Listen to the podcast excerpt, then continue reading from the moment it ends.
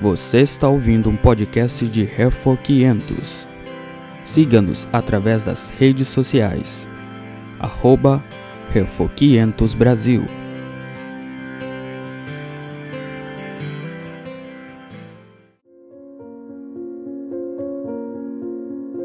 Todos os domingos em nossas igrejas reformadas, nós ouvimos a leitura da lei.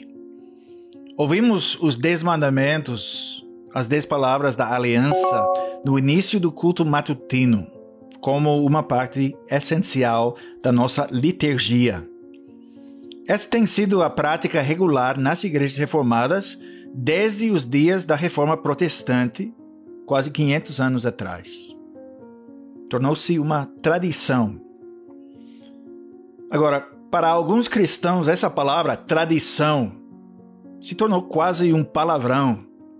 As atividades ou rituais tradicionais são vistos como algo negativo, como atividades das quais as pessoas participam sem pensar, simplesmente porque sempre participaram. Elas não sabem necessariamente por que realizam esses rituais semana após semana, ano, após ano. E assim sua participação nessas tradições se torna nada mais do que obediência externa a uma forma específica de comportamento. E há, sim, há um perigo nos rituais. Quando esquecemos por que fazemos as coisas que fazemos, por que certas atividades regulares, como a leitura da lei de Deus, são feitas repetidas vezes, podemos fazer essas coisas sem pensamento, sem ser afetados de forma alguma, simplesmente porque isso é da maneira que sempre fizemos. Portanto, é, é muito importante para nós examinarmos nossas tradições, explicar essas tradições, sermos lembrados de por que são tão importantes, para que as levemos a sério, para que participemos delas com atenção e não sem pensar. Então, por que lemos a lei todas as semanas?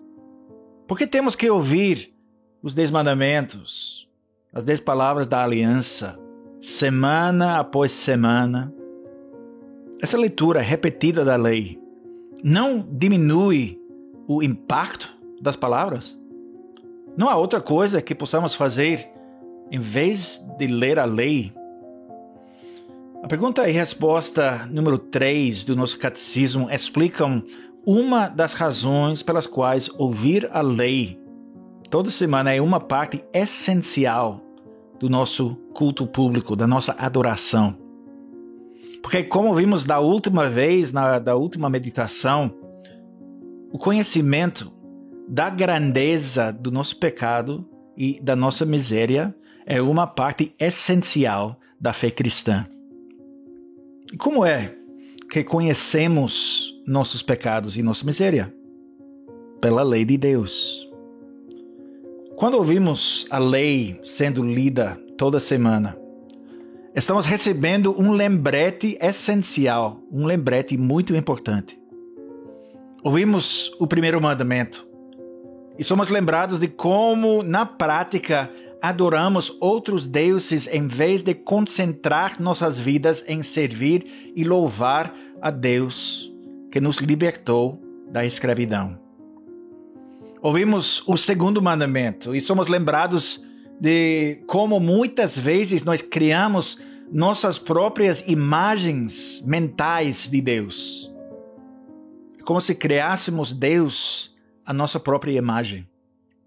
Vivemos como se Deus existisse para nosso benefício, como se Ele só tivesse os atributos com os quais estamos confortáveis, e não aqueles atributos que não gostamos muito. Ouvimos o terceiro mandamento. Somos lembrados de nossa falha em levar o nome cristão de uma forma que seja digno desse nome. Ouvimos o quarto mandamento. Somos lembrados no próprio dia do Senhor de como muitas vezes não valorizamos o dia de descanso, o dia de adoração, como deveríamos. Como muitas vezes não descansamos no Senhor. E assim por diante. E desta forma somos lembrados a cada semana de novo de nossas falhas, nossas fraquezas, de nossa rebelião. Rebelião, às vezes, deliberada contra o Deus que nos resgatou, que nos libertou do pecado. Somos lembrados de nossos pecados e da nossa miséria. Porque à medida que crescemos em santidade, mesmo que o processo de santificação continue ao longo da nossa vida, à medida que o Espírito Santo opera em nós, continuamos a falhar. Continuamos a não atingir a meta de obediência perfeita, a errar o alvo. Se realmente ouvirmos e examinarmos nossas vidas à luz da perfeita lei de Deus, seremos lembrados semana após semana que não podemos alcançar o objetivo independentemente.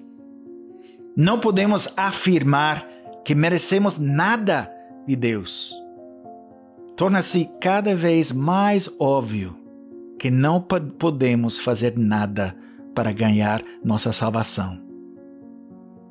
A lei serve como um lembrete gráfico da nossa natureza pecaminosa dos pecados que cometemos todos os dias e do nosso estado natural de miséria. Se levarmos a sério a leitura da lei, se pensarmos sobre, sobre o que ouvimos e aplicarmos o que ouvimos a nós mesmos honestamente, seremos levados ao desespero de nós mesmos e do nosso próprio valor. E assim, Desta forma, somos conduzidos a Cristo. Somos levados a buscar nossa salvação não em nós mesmos, não nas coisas que nós fazemos, mas fora de nós mesmos. Somos levados a buscar a misericórdia de Deus, do grande juiz, porque somos lembrados de que não há outra maneira de sermos salvos. Mais tarde no catecismo ouviremos sobre outro uso da lei e a outra maneira em que nós respondemos à lei, em que a lei é importante para nós. Ela nos mostra como nós podemos viver em gratidão ao Senhor nosso Deus, que nos tirou do Egito, que nos libertou da casa da servidão. Mas a lei tem mais de um propósito, e este é o primeiro: nos levar a uma compreensão realista de nós mesmos e nossa necessidade desesperada de um Salvador. E nós conhecemos o Salvador, é Jesus Cristo. Portanto, da próxima vez que ouvir a lei sendo lida, ou da próxima vez que ler a lei pessoalmente, lembre-se de como é importante ser lembrado da perfeição e da santidade, da justiça de seu Deus, de seus requisitos justos e de como precisamos confiar em Sua graça e nunca em nós mesmos.